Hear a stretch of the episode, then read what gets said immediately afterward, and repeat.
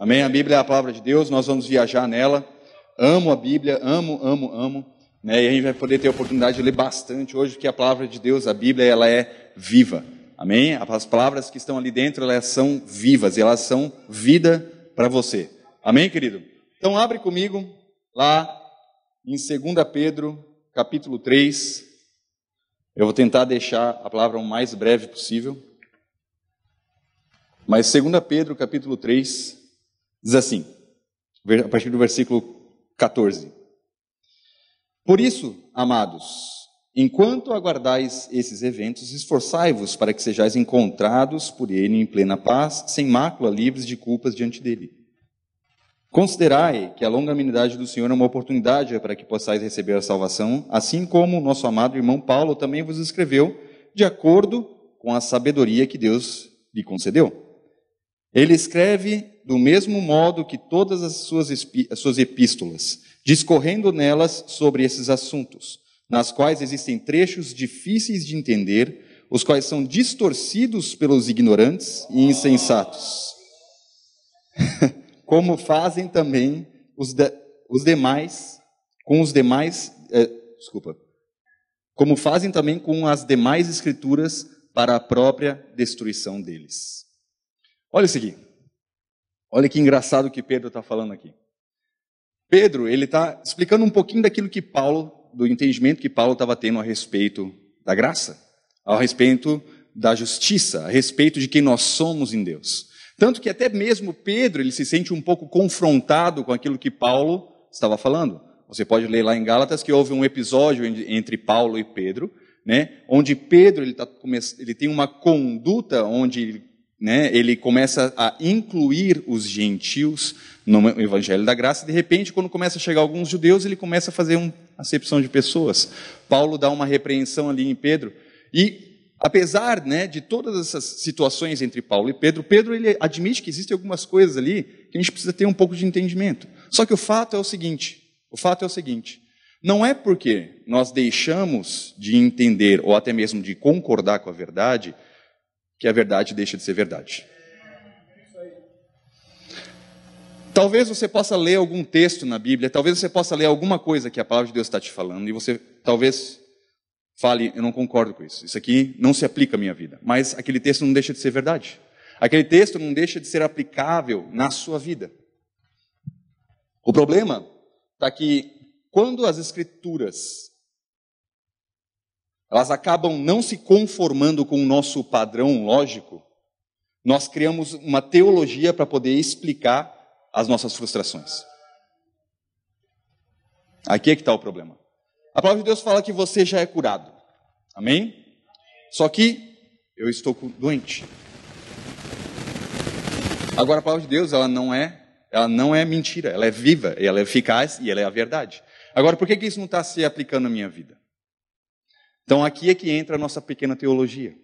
Porque nós queremos criar, criar uma justificativa, olha isso. Nós queremos justificar, ou seja, trazer justiça. Nós queremos justificar aquilo que está acontecendo com a nossa vida como um padrão.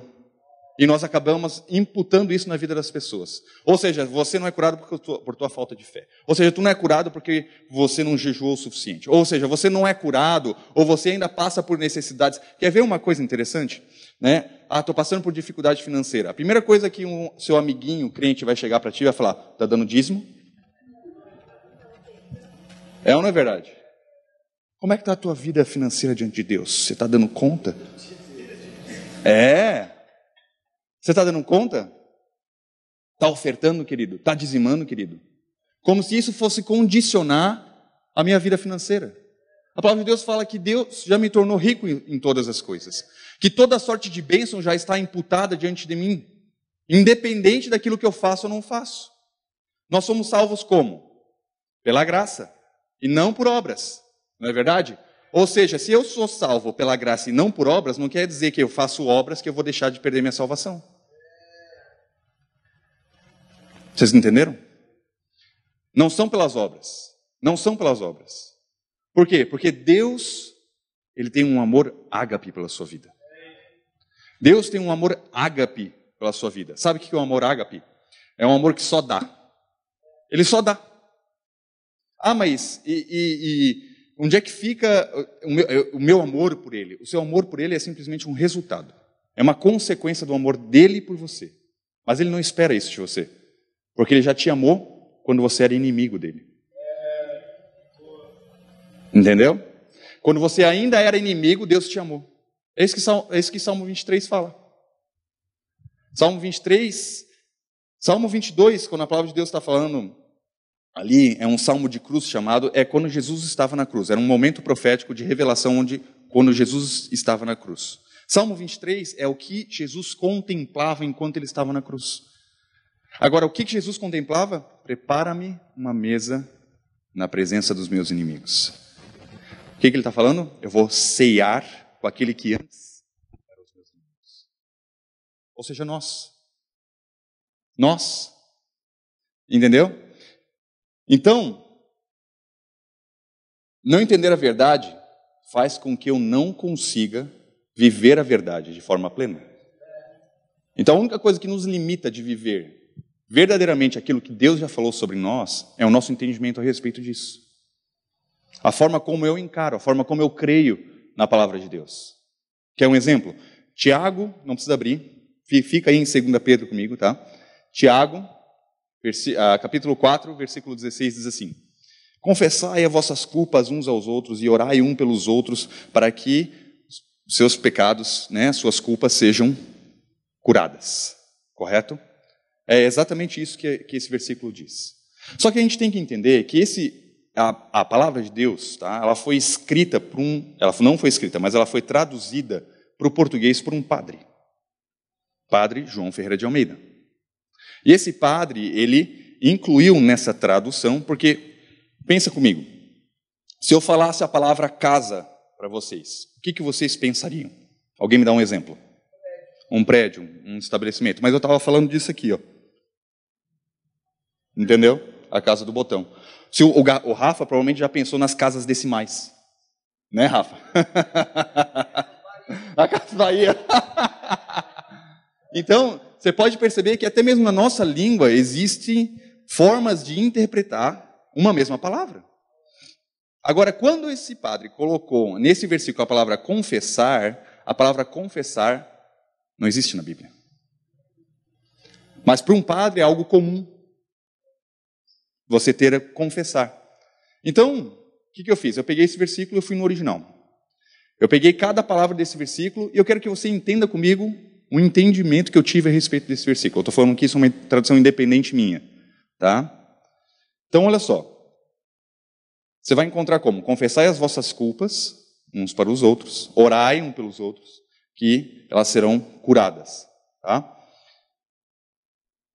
Agora, buscando no original o significado de cada palavra, eu encontrei dessa maneira: reconheçam, reconheçam o seu desacordo com a verdade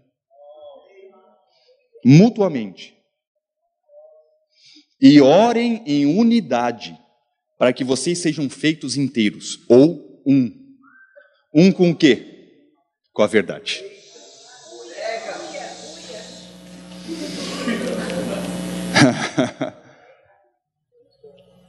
A gente precisa ser feito um com a verdade. Deleita-te no Senhor e Ele saciará o desejo do seu coração, porque o seu coração se torna um coração dele.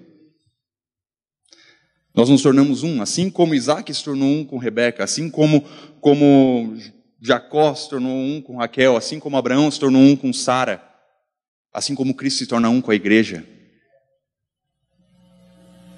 Conhecereis a verdade e a verdade vos libertará. Essa palavra conhecer, no original, não quer dizer, ah, muito bem, prazer, verdade. Não. É a mesma palavra utilizada para sexo. Sexo. Intimidade. Se tornar um. Sexo. Amém? Essa palavra, ela, se, ela é uma palavra de intimidade. Quando você se torna um com a verdade, essa verdade te liberta. Estão entendendo? Então, conhecer a verdade é o que nos faz nos libertar de um padrão de escravidão, ou do pecado ou da lei. Para ambas as partes, ela nos torna livre. Somos libertos. É para a liberdade que Cristo nos libertou. Tá? Então volta lá para 2 Pedro 3. Versículo 18 ele diz assim: Antes, crescei na graça e no conhecimento do nosso Senhor e Salvador Jesus Cristo. A Ele seja glória, agora e no dia eterno. Amém. Então, o que, que, é, que, que a gente precisa fazer então? Crescer na graça e no conhecimento. Exatamente. Nós precisamos crescer nesse conhecimento. Nós precisamos crescer nesse entendimento. E eu não estou falando de, de, conhecimento natural, querido. Tá? Eu estou falando de intimidade com Deus e com a Sua palavra, com aquilo que Ele fala. Vira para o seu amiguinho aí do seu lado e fala: Você é o que Deus diz que você é. Você é o que Deus diz que você é. Nós cantamos isso nessa noite, não é verdade? Agora vira para o outro amiguinho e fala assim: Eu sou justiça de Deus. Eu sou justiça de Deus. Mas fala como se você acreditasse nisso, porque você acredita, amém? Eu sou justiça de Deus. Você não é quem você acha que você é. Você não é, você não é o que sua condição diz que você é. Você não é o que as pessoas dizem que você é. Você é aquilo que Deus diz que você é. Você é justiça de Deus. Você é eleito, você é escolhido, você é amado, você é curado, você é restituído, você foi colocado de novo nas regiões celestiais. Deus é muito bom, querido. Deus é muito bom. Amém? 1 ah, Timóteo 2, deixa eu ler aqui com vocês. 1 Timóteo 2, versículo 4 até o versículo 7 diz assim: O qual deseja que todas as pessoas sejam salvas e cheguem ao pleno conhecimento da verdade. Ao pleno. Caramba! Que vida teríamos se nós tivéssemos o pleno conhecimento da verdade? Eu vou te dizer uma coisa, querido, isso está proposto para você aqui. Tá? Isso não é conquistado na eternidade, não. Isso é aqui. Amém? Essa vida ela é proposta para ti aqui na terra. Você viver essa plenitude do entendimento daquilo que Deus tem para você é aqui. E você vai usufruir, você vai desfrutar disso. Amém? Olha só, continuando. Porque há um só Deus e um mediador entre Deus e o ser humano, Cristo Jesus, homem Olha que engraçado, ele fala homem. Mas vamos lá, depois a gente chega nisso.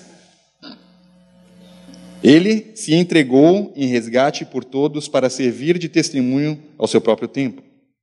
Outra versão diz assim: ao qual a si mesmo se deu em resgate por todos, testemunho que serve, que deve prestar em tempos oportunos. E versículo 7 termina: Afirmo, afirmo-vos a verdade, e não minto ao declarar que para isso foi designado pregador e apóstolo, mestre dos gentios na fé e na verdade. Paulo estava fundamentado, Paulo estava firmado nesta verdade. Por que, que era difícil para alguns entender aquilo que Paulo falava?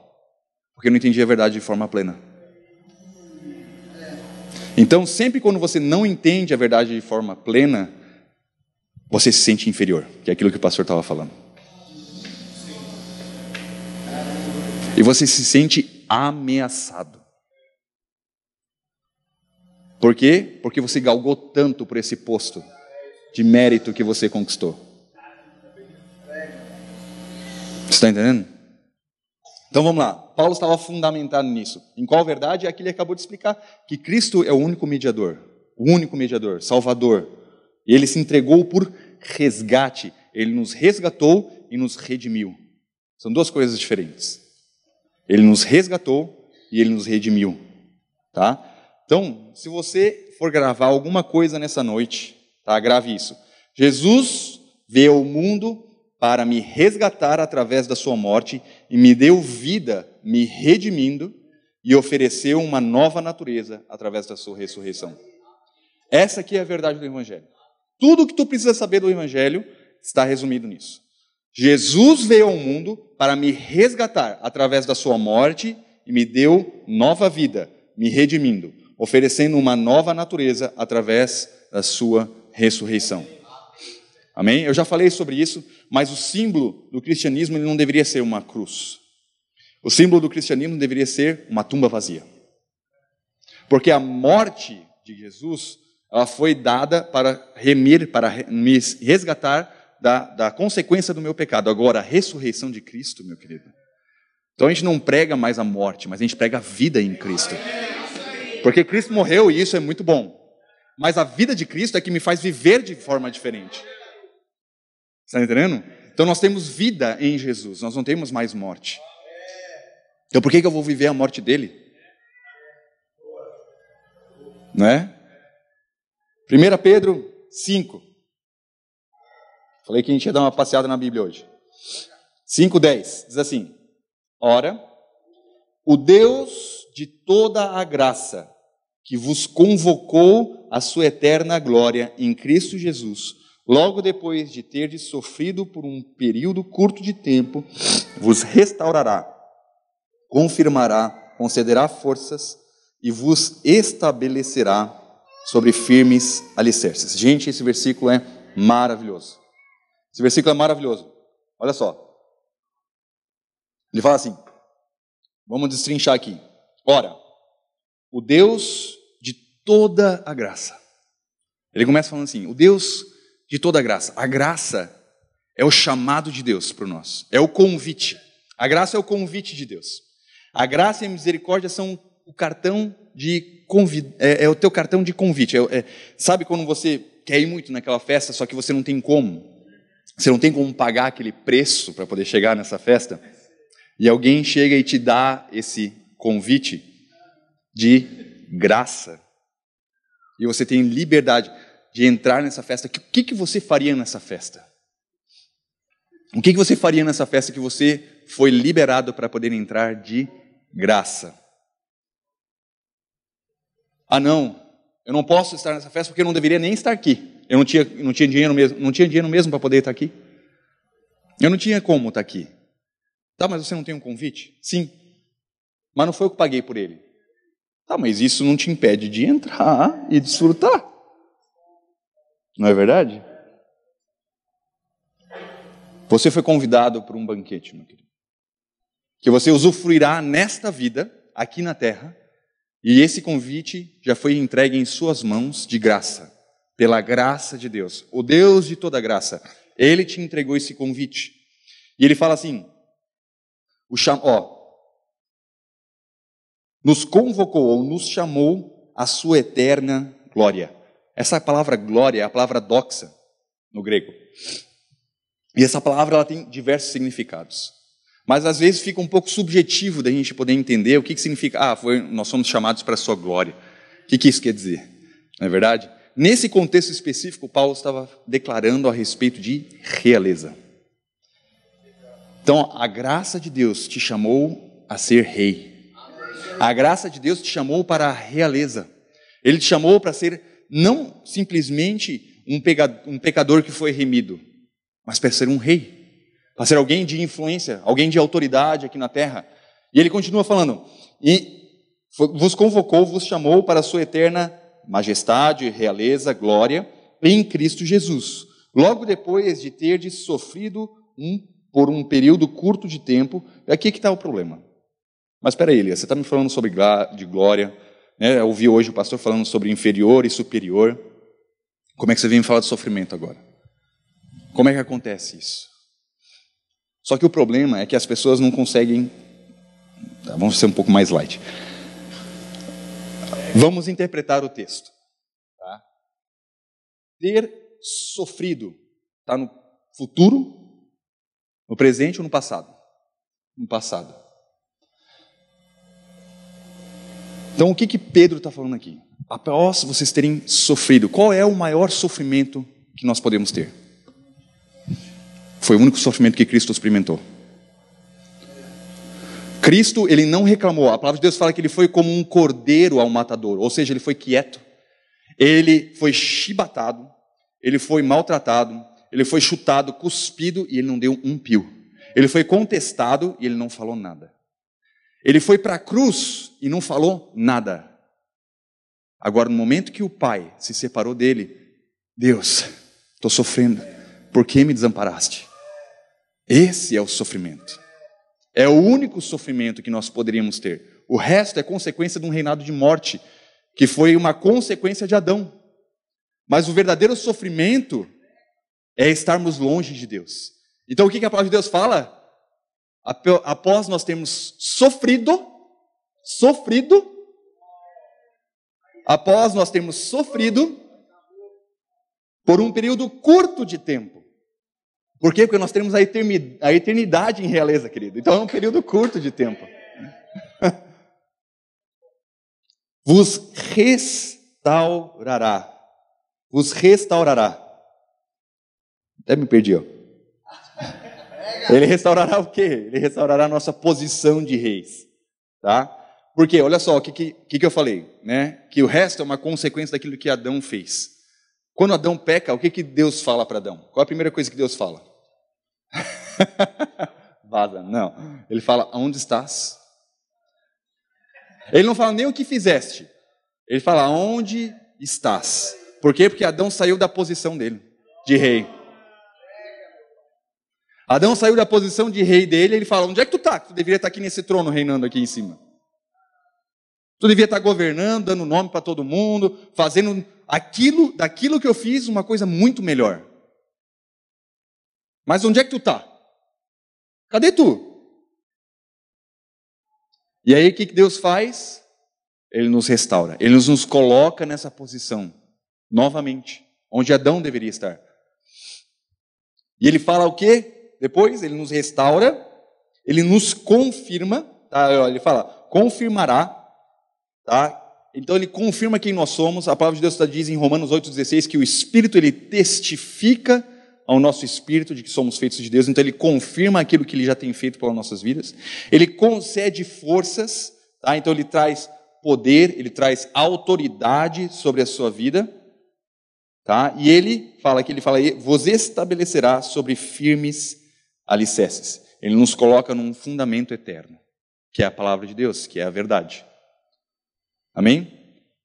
Então, qual que é o nosso papel hoje para nós vivermos tudo isso, então? Elias, é muito legal isso que você está falando, mas tá, então o que eu tenho que fazer? O que eu tenho que fazer, então? Porque eu quero ter essa vida, eu quero ter esse entendimento. Eu quero poder desfrutar de tudo isso que você está falando. O teu único trabalho é crer é crer. É crer que Cristo já fez isso por você. Que Cristo te resgatou e te redimiu. Que Ele já te deu uma nova vida. Que Ele já te colocou nessa nova posição. Olha só que lindo esse texto. Tá? Romanos 1, versículo 16 e 17. Se quiser abrir comigo.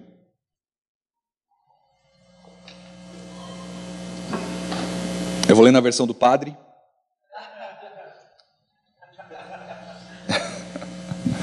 tá? que diz assim: Pois não me envergonho do Evangelho, porque é poder de Deus.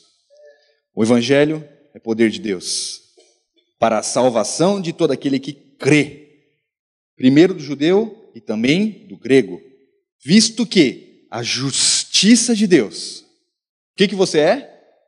Justiça. Visto que a justiça de Deus se revela no Evangelho de fé em fé. O que, que isso quer dizer? De fé em fé. A fé, ela nada mais é do que concordarmos com a verdade. Lembra aquilo que a gente leu lá em Tiago? Reconheçam o seu desacordo com a verdade. Então, o entendimento da justiça, o entendimento de quem você é, ele é se dado conforme você fica cheio dessa verdade, conforme você vai conhecendo a Deus, e é de fé em fé, você vai concordando cada vez mais com aquilo que Deus está falando contigo, você vai começando a experimentar coisas novas em Deus. Você vai começar a ver uma nova realidade na sua vida. De fé em fé, como está escrito, o justo, ou seja, aquele que foi justificado, viverá pela fé. Pela fé.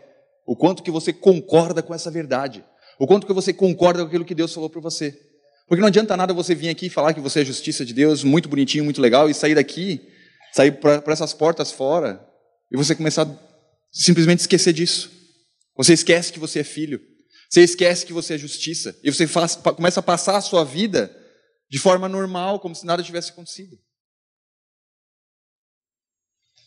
Nós precisamos trazer à memória aquilo que nos traz a esperança. De quê? De que nós somos filhos. Eu não estou profetizando mal sobre você, querido. Não, muito pelo contrário. Uma vez filho, sempre filho. Isso não vai mudar. Mas você deixa de gozar, entendeu? Você deixa de viver a plenitude. Porque quando você entende quem você é, quem a posição que você toma, o seu andar é diferente. O seu falar é diferente. Suas ações são propositais. Você não simplesmente sobrevive, mas você reina sobre todas as circunstâncias. Muita gente deixa a sua vida simplesmente levar você, como se, como se, ah, eu sou, só sou um passageiro, né? Sou um peregrino aqui na Terra. Quero mais é morrer, ir lá para o céu, sendo que o seu chamado já é para reinar aqui em Terra.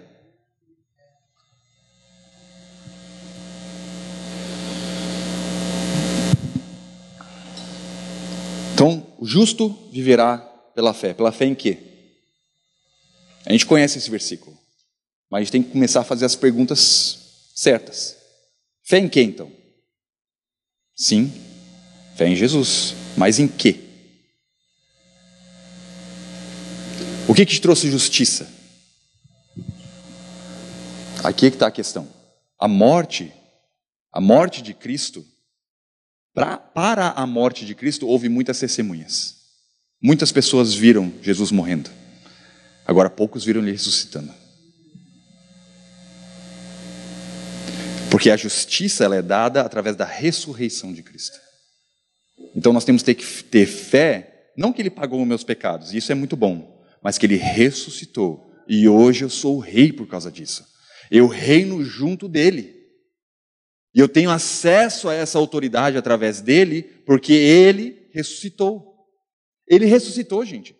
Isso não é motivo de tristeza, é motivo de alegria. Você devia estar pulando no seu lugar aí. Ele ressuscitou por você para te trazer justiça.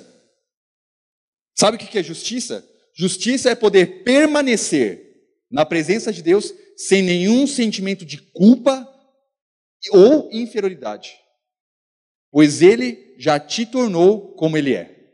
Então, justiça é você poder permanecer na presença de Deus sem nenhum sentimento de culpa ou inferioridade, porque Ele já te tornou como Ele é. 1 João 4,17 diz: Assim como Ele é, nós somos. Ele já te tornou uma nova criatura. 1 Coríntios 5,17: Você é uma nova criatura. É 5,17? Você é uma nova criatura. Romanos 5,17 também. Diz assim: esse aqui é um baita texto, esse texto aqui tinha que ser tatuado. Pois, se pela transgressão de um só homem a morte reinou, então quem é que reinava? A morte. A morte reinava pela transgressão de Adão. Reinou por meio desse muito mais os que receberam da transbordante provisão da graça. Quanto mais reinaram os que receberam da abundante provisão da graça? Muito mais. Muito. Quanto mais do que a morte? Muito mais. Então a morte reinou. Agora, muito mais aqueles que recebem a transbordante provisão da graça e o dom da justiça. Tá, Engraçado ele ter falado dom. Porque dom não é algo que se conquista, mas é algo que é dado. Justiça não é algo que você conquista, mas é algo que é dado a você. Não importa aquilo que você faça, você nunca vai conseguir se tornar justo, a não ser que o Pai te justifique. Romanos 5 fala que ele é justo e justificador. Ele te justifica. Ele traz justiça sobre você reinarão em vida. Reinarão em vida. Você está vivo, querido? Então tu reina. Tu reina.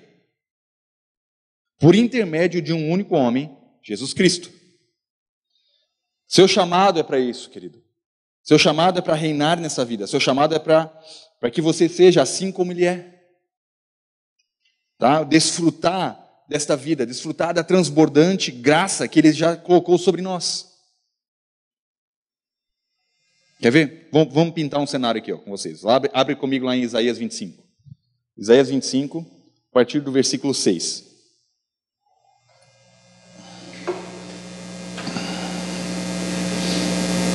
Diz assim: Nesse monte eterno, o Senhor dos Exércitos preparará um farto banquete para todos os povos, uma grande mesa de vinho envelhecido com carnes saborosas, suculentas e muitos vinhos finos. Ah, isso aqui deve ser bom, hein? Isso aqui deve ser bom. Um banquete desse. E ele fala que nesse monte, nesse monte eterno, né? Nesse monte ele destruirá o véu que envolve todos os povos, a cortina que cobre todas as nações. Olha isso, gente. Se você está se você tá pegando aqui a linguagem, tem uma galerinha que já está pegando aqui. Mas se você pegar essa linguagem, tu vai ver. Vou explicar isso aqui, vamos lá. Extinguirá a morte de uma só vez. Por todas, por todas, de uma vez por todas, ele extinguirá a morte. O eterno Yahvé enxugará as lágrimas de todo o rosto. Por quê? Por causa do sofrimento. Hum. E retirará toda a terra a zombaria e a humilhação que seu povo vem sofrendo. Palavra do Senhor. E naquele dia todos levantarão suas vozes para dizer: Vede, esse é o nosso Deus, nele esperávamos nós, certos de que nos salvaria. E de fato nos salvou. E de fato nos salvou. Este é Yahvé. Nós depositamos nele toda a nossa confiança toda a nossa confiança, toda a nossa fé. O justo vive pela fé. Exultemos e regozijemo-nos na sua magnífica salvação, pois a mão do Eterno repousará sobre este monte. Contudo, Moabe será pisoteado em seu próprio lugar, como palha é pisoteada na esterqueira. Vou, vou pedir para que você guarde um pouquinho Moabe. Depois a gente fala sobre Moabe, tá? A gente guarda um pouquinho, deixa, deixa ali de canto. Mas a palavra de Deus está falando sobre nós. Está falando sobre nós. Está falando sobre a obra consumada de Cristo. Ele está falando que esse véu que impedia com que. Ele não. Olha só que engraçado, ele não fala todas as outras tribos. Esse véu não impedia com que as outras tribos chegassem. Falava que todos os outros povos. Estava incluindo todos os gentios, estava incluindo a gente. Pai Deus fala que nós fomos incluídos nisso. Ele extinguirá de uma vez por todas a morte. A morte foi vencida. A morte foi vencida por Deus, por Jesus. A palavra de Deus fala o seguinte: que o último inimigo é a morte. Por que ele não fala que é Satanás? Ele não fala que o último inimigo é Satanás, ele fala que o último inimigo é a morte. Porque Satanás já foi vencido na cruz. Agora a ressurreição venceu a morte. A ressurreição, a ressurreição venceu a morte. E quando nós ressuscitamos com Cristo, nós somos nova criatura. Ou seja, você só morre quando você quiser. Você só morre quando você deixa você morrer. Talvez ficou um pouco confusa. Mas isso é verdade, querido. Isso é verdade sobre você. Você pode aceitar ela ou não. Você pode falar, não, peraí, esse aí que ele falou é, né, né. Então não viva, morra. Estou brincando. Mais ou menos. Mas a morte foi vencida. A morte foi vencida por Cristo. A morte foi vencida. Não existe mais morte sobre você. Inclusive o reino de morte foi substituído pelo seu reino. Pelo seu reino. Nele.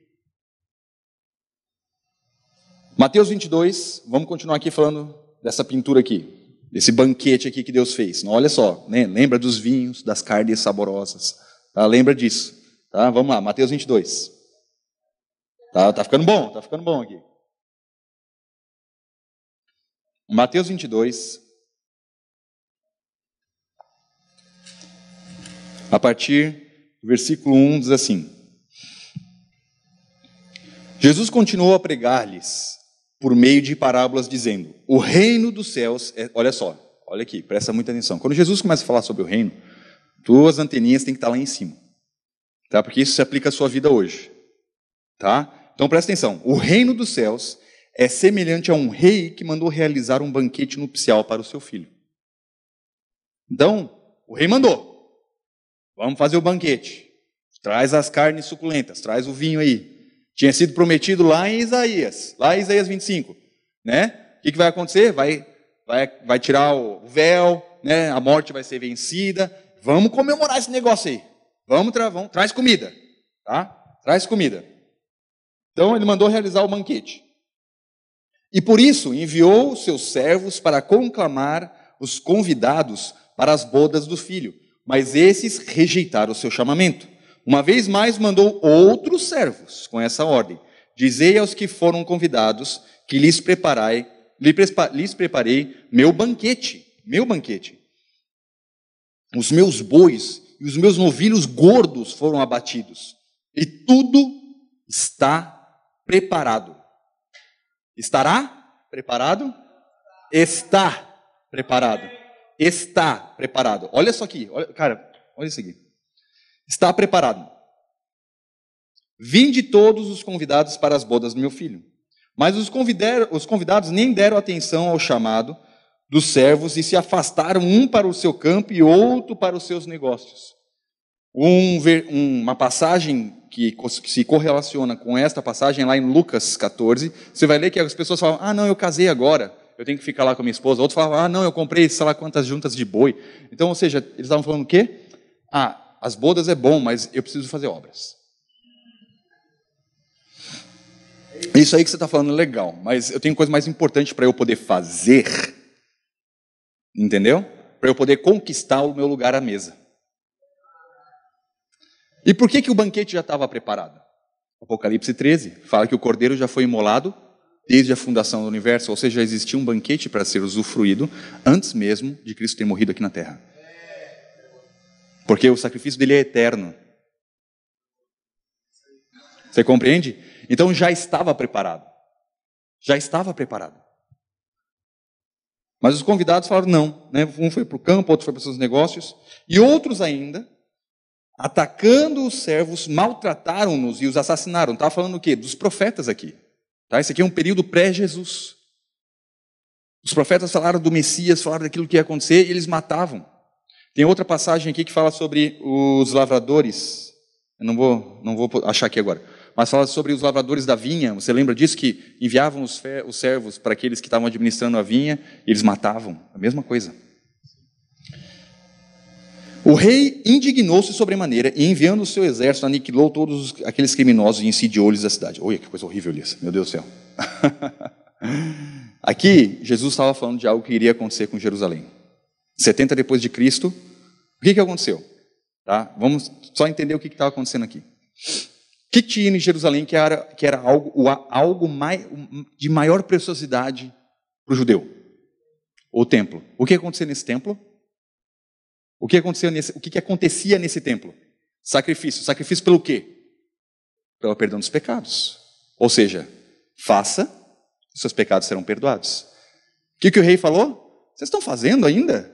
Então, peraí, deixa eu tirar esse negócio daqui, para vocês entenderem que não é mais, não é para vocês fazerem, é para vocês desfrutarem do banquete que eu já estou dando para vocês. Roma foi em 70 depois de Cristo e destruiu a cidade e o templo. Destruiu. Aqui a gente poderia ter uma conversa sobre Mateus 24, mas isso é para outro dia, tá?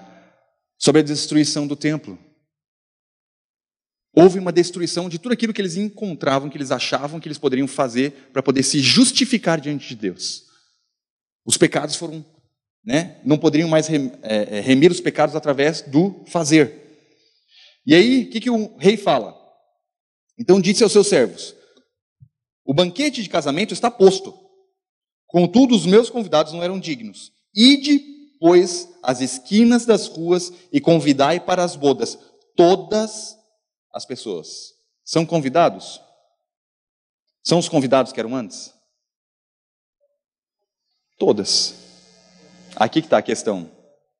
Não é mais um povo, mas todos são convidados. Todos são convidados a essa festa. Todos são convidados. Todas as pessoas que encontrares. E assim os servos saíram pelas estradas e reuniram todos quanto puderam encontrar. Aqui é o tal detalhe: gente boa e gente ruim. Aqui é que a lei fica, ó, chega a arrepiar. Por quê? Porque eles não aceitam a gente ruim. Agora fica tenso.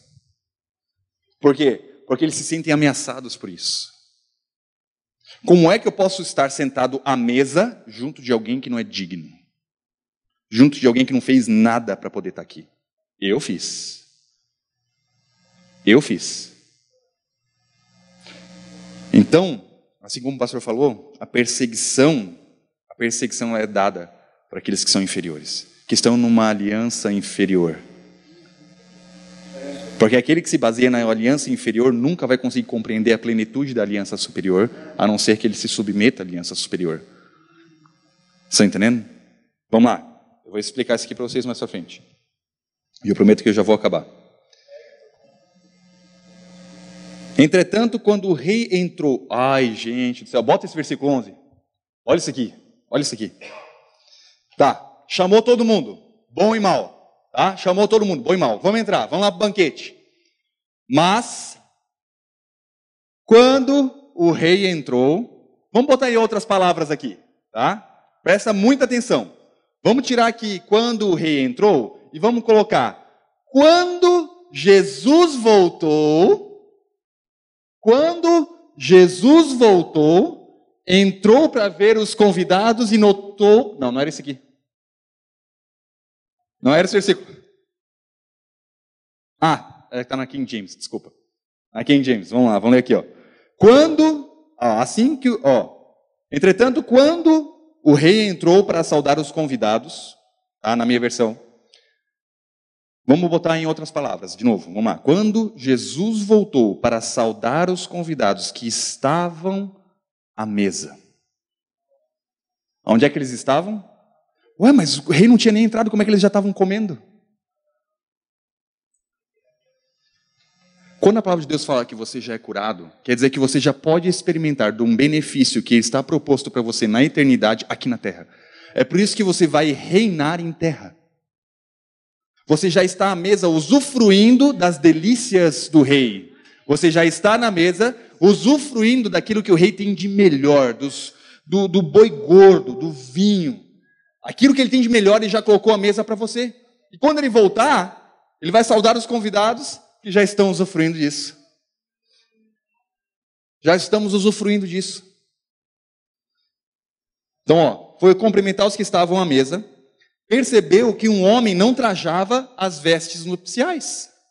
Então, era de costume naquela época, se alguém fosse convidado para uma festa, ele não tinha roupas boas o suficiente para poder estar naquela festa, a pessoa que convidou, ele entregava na entrada da festa uma roupa para que essa pessoa pudesse estar lá.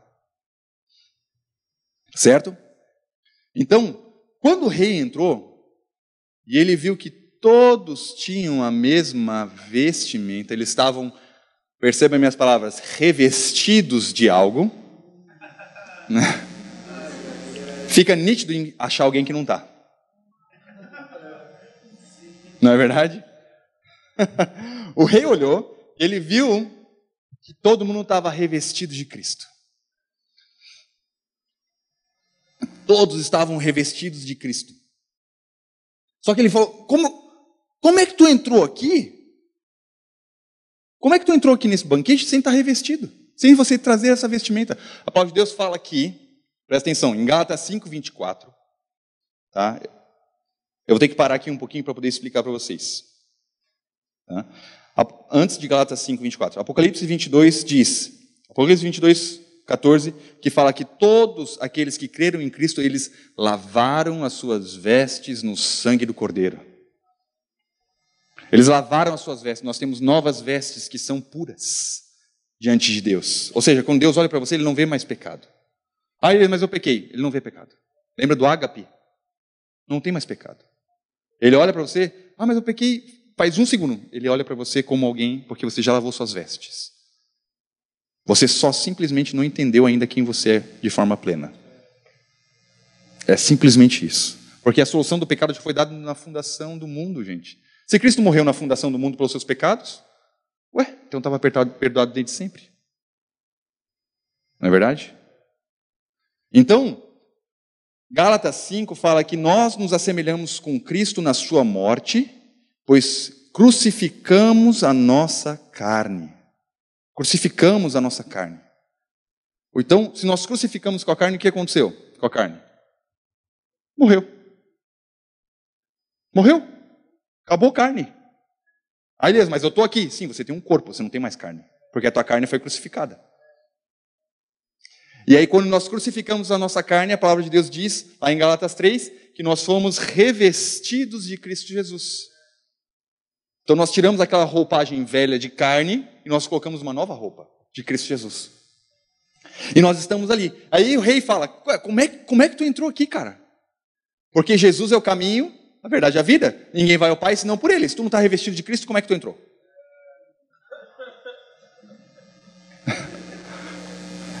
E aí, olha só. Ai, ai. Indagou-lhe, amigo, como adentraste nesse recinto sem as vestes próprias para as bodas? Mas o homem não teve resposta. Ah, não, foi porque eu fiz. Ah, não, não é por causa disso mais, né? Ah, não, foi porque eu sacrifiquei. Não, mas é verdade, né? Já foi feito o sacrifício. Você não tem mais resposta. Porque já foi feito. Então o que, que tu está fazendo com uma veste que não é essa? Então quer dizer que aquele lugar não te pertence. Você não pertence àquele lugar, na verdade.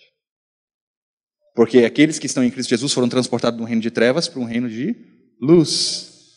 E não dá para compactuar. E aí o que, eles fazem? Eles amarram as mãos e amarram os pés.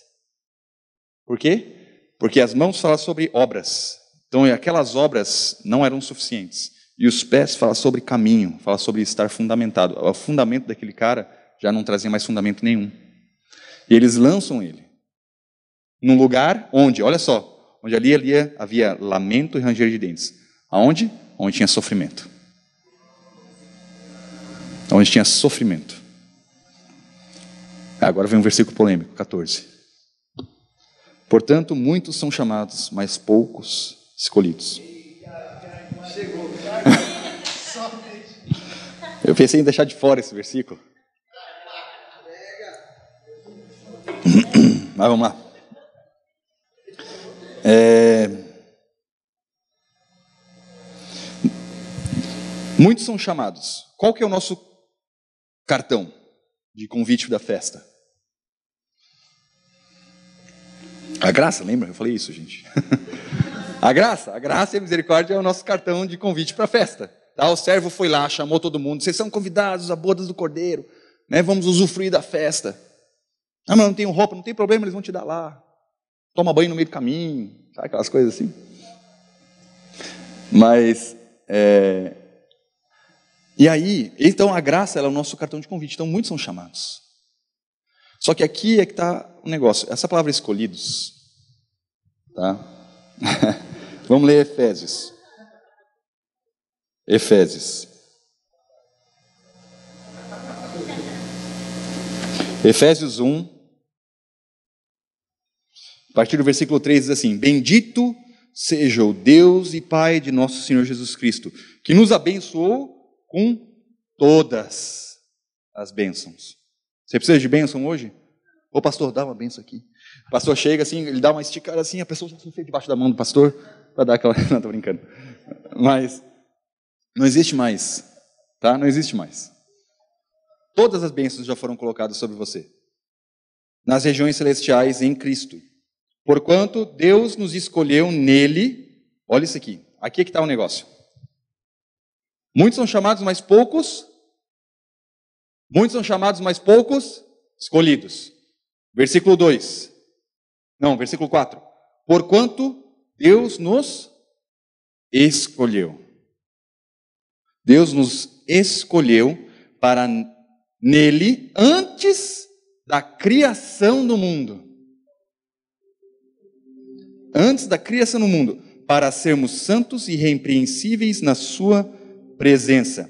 E em Seu amor nos predestinou para sermos adotados como filhos. Então o negócio não é que são poucos escolhidos, é que poucos escolhem ser filhos. Poucos escolhem realmente usufruir daquilo que Deus te deu. Poucos escolhem realmente concordar com a verdade. E eu vou finalizar com esse texto aqui, para a gente acabar. Eu não vou ler esse texto, tá? todos conhecem, eu acredito. Se essa é a sua primeira vez, se você não conhece esse texto, depois você pode perguntar para um amigo seu, mas é uma história muito famosa. Filho pródigo. Sei que já foi muito batido nessa tecla, mas eu quero dar a minha parte também. mas, em um breve resumo, o que aconteceu? Um pai tinha dois filhos, um dos filhos ele pede sua herança e fala: Fui, vazei. Ele vai embora, ele gasta sua herança, gasta tudo, até a hora que ele fica pobre, não tem mais nenhum amigo. E aí, ele começa a tentar trabalhar para conseguir dinheiro de novo, trabalha com porcos, e aí ele se lembra que os trabalhadores da, do pai dele ganham até melhor do que ele, e fala: pô, meu pai é um pai bom, eu vou voltar. Vou voltar para o meu pai, e ainda que eu seja um trabalhador, está tudo certo, porque né, pelo menos eu vou ter uma vida melhor do que eu já tenho. E ele volta para o pai, ele prepara todo um discurso, né? E aí quando o pai olha ele, o pai sai correndo, volta, beija o filho, e o filho está ali preparado para poder fazer o discurso diante do pai. E ele fala, pai, me perdoa porque pequei contra ti, tal, tal, tal. E o pai nem dá bola para aquilo que ele fala, ele fala, oh, traga um, uma túnica, traga um anel, traga uma sandália, né? Vamos matar um cordeiro, vamos matar um, uma novilha aqui para esse cara que voltou, meu filho. E aí o que acontece? Ele dá uma mega festa, o filho mais velho não vai. E aí o filho mais velho fala: Como é que tu pode fazer um negócio desse com esse cara? E o pai fala pro filho mais velho: Vamos nos alegrar porque meu filho estava morto e agora vive. E essa é a história. Acabou. Basicamente isso. Mas eu quero pincelar algumas coisas aqui com vocês. O filho, ele tinha todas as coisas com o pai. Ele tinha tudo. Mas ele escolheu ir para terras distantes. Assim como Adão escolheu. Adão escolheu ficar longe, através de um ato, ficar longe do pai. Mas assim como esse filho voltou, nós também fomos reconciliados em Cristo. Voltamos para o reino de luz. E agora olha que interessante, nas terras distantes, enquanto os filhos estavam na terra distante, ele percebe que é, é, ele está sem dinheiro, com necessidade, e ele fala: Quer saber? Vou trabalhar. Eu vou querer conquistar aquela riqueza que eu tinha pelas minhas mãos de novo. E ele começa a trabalhar. Ele começa a fazer. Ah, então é por, é por obras? Então eu vou fazer. Eu vou fazer. Só que olha só que interessante. As obras dele levam a trabalhar ele com porcos, que é uma criatura imunda. E a palavra de Deus fala que na lei, naquilo que você faz nas suas próprias obras, não tem como haver justiça. E Isaías 64 diz que os nossos atos de justiça são como um trapo de imundícia, assim como os porcos são imundos. Então, enquanto ele está tentando fazer pela sua própria mão, para poder conquistar a sua justiça e voltar àquela posição de reinado que ele tinha antes, ele percebe que isso é insuficiente. Ele não consegue. E ele percebe que até mesmo aqueles caras, aqueles caras que não têm entendimento, que não são filhos do Pai, mas estão junto ao Pai, que não têm um pleno entendimento de quem são, eles já são, já se dão bem melhor. E ele volta para o pai. Quando o pai vê o filho, ele sai correndo. Pai, a palavra de Deus fala que o pai vê o filho de longe, ele sai correndo, ele sai correndo e ele, ele vai, beija o filho. O filho tenta falar: Pai, me perdoa, me perdoa, pai, por E ele tinha preparado um discurso enorme. E o pai não deixa falar. Sabe por quê? Porque o filho estava tentando se justificar. Ele chegou diante do pai e ele estava tentando trazer justiça. E o pai falou: Cala a boca, não quero ouvir. Chega de obra, deu, chega de lei. Para de tentar se justificar, para de tentar trazer justiça. Você ainda não entendeu? Aqui, meu amor por você é ágape. Você pode ir, você pode voltar quantas vezes você quiser, eu sempre vou te receber. Não tente se justificar. Quer saber? Para você entender, traz aqui uma túnica. Revista ele de Cristo. Traz aqui o anel. Anel fala sobre poder e autoridade. Lembra aquilo lá que a gente leu lá em Pedro? Que por um período breve de sofrimento, ele nos confirmará, nos restituirá, nos trará poder e autoridade. E ele traz o anel, ele fala: Tó, tá aqui, reina. Você não é servo, você é rei. Você reina junto comigo. E aí depois que ele fala, pega a sandália. E a última coisa que fala lá em 1 Pedro é que ele nos colocará num novo caminho, num novo fundamento. E ele traz a sandália e bota nos pés do filho. Por quê? Porque sem chinelo, andar na pedra dói. Andar todo é torto. Mas com, com o sapato adequado, você nem sente. Porque seus pés estão firmados em algo sólido. E ele te traz um caminho novo.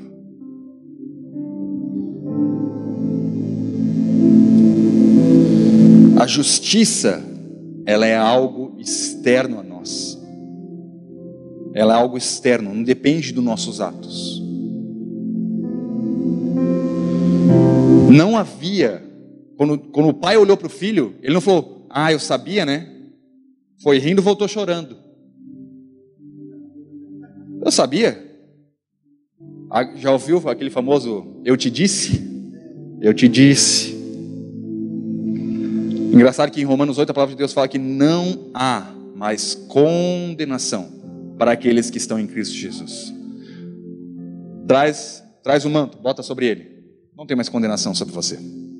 Por quê? Porque talvez quando você chegou aqui as pessoas olhavam para você e falavam: "Ah, aquele lá é o filho, é aquele lá é né, que deixou todas as coisas, botou o manto sobre ele. Opa, é o filho do, do Senhor. É, o cara voltou, está reinando já. Olha o anel no, no dedo dele. Não tem mais condenação. Porque quando olha para ele, você vê Cristo. E aí,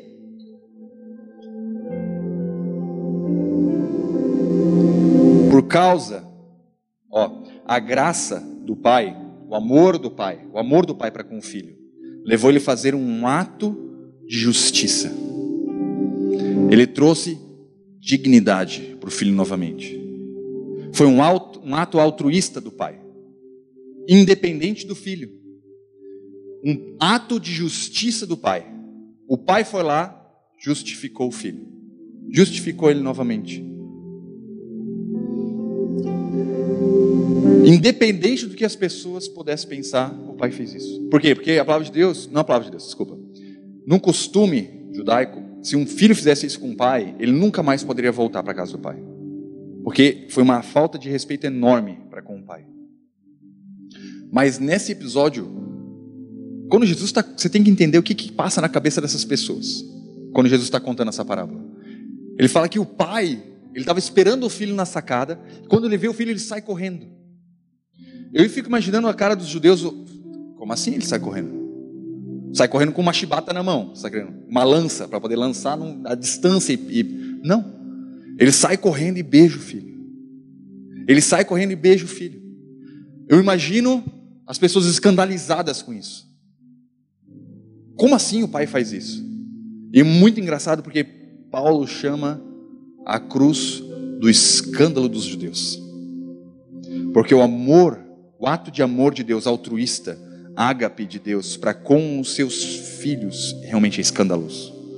O amor que Deus tem por você, meu querido, é escandaloso. Por isso que ele não cobra mais pecado de você. Não existe mais condenação, não existe mais cobrança sobre você. Só que ele fez isso para algo sobre a sua vida, para que você viva de forma digna, como um rei E que acontece? Aqui vem uma parte importante. Esse louvor que já subia, eu estou finalizando.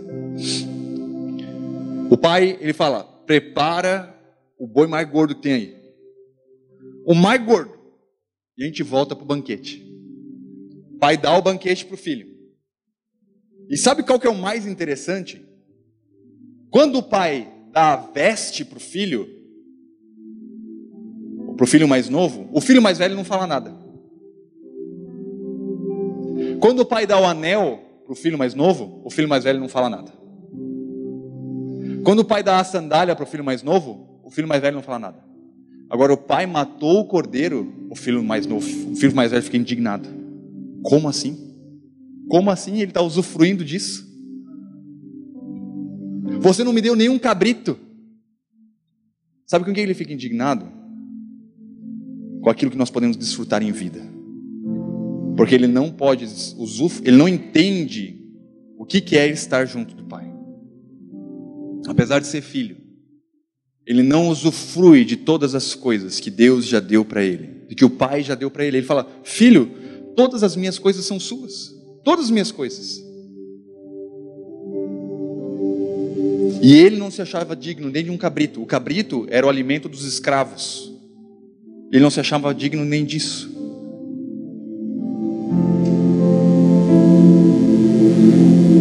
Ele ficou indignado quando ele viu o banquete. Quero te pedir para que você fique em pé no seu lugar.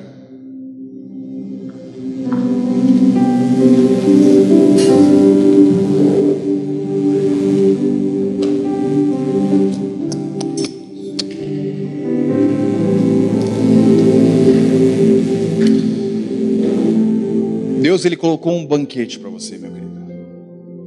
Ele preparou todo o cenário e o melhor de tudo. Isso não foi arranjado de última hora. Foi planejado desde a fundação do mundo para que você vivesse a sua vida de forma plena em Cristo. Você é chamado, escolhido, amado e não deixe que nada nem ninguém possa impedir dessa verdade ser uma verdade para você.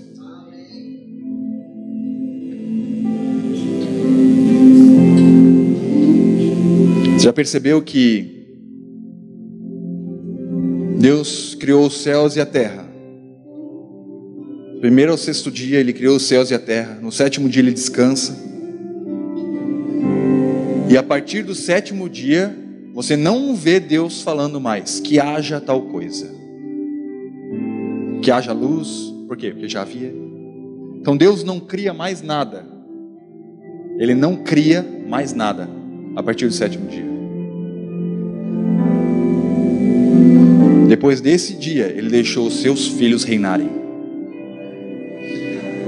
Ele criou todas as coisas e falou: agora vocês é quem criam. Vocês é quem criam. Vocês reinam nessa terra. Vocês são meus filhos e vocês reinarão nessa terra. Colossenses 1, versículo 21 diz assim: E a vós outros também, que no passado Éreis estranhos e inimigos de Deus, conforme demonstrado pelas obras, mas que praticais. Agora, no entanto, ele vos reconciliou no corpo físico de Cristo por meio da morte, para vos apresentar santos, inculpáveis e absolvidos de qualquer acusação diante dele. Se de fato permaneceis nesta fé, alicerçados firmes, sem vos afastar da esperança do Evangelho. Querido, eu creio que hoje eu estou aqui para poder te relembrar de quem você é. Te relembrar de todas as coisas que Deus já fez por você, de quem você é nele, e para que você não duvide mais disso. Amém?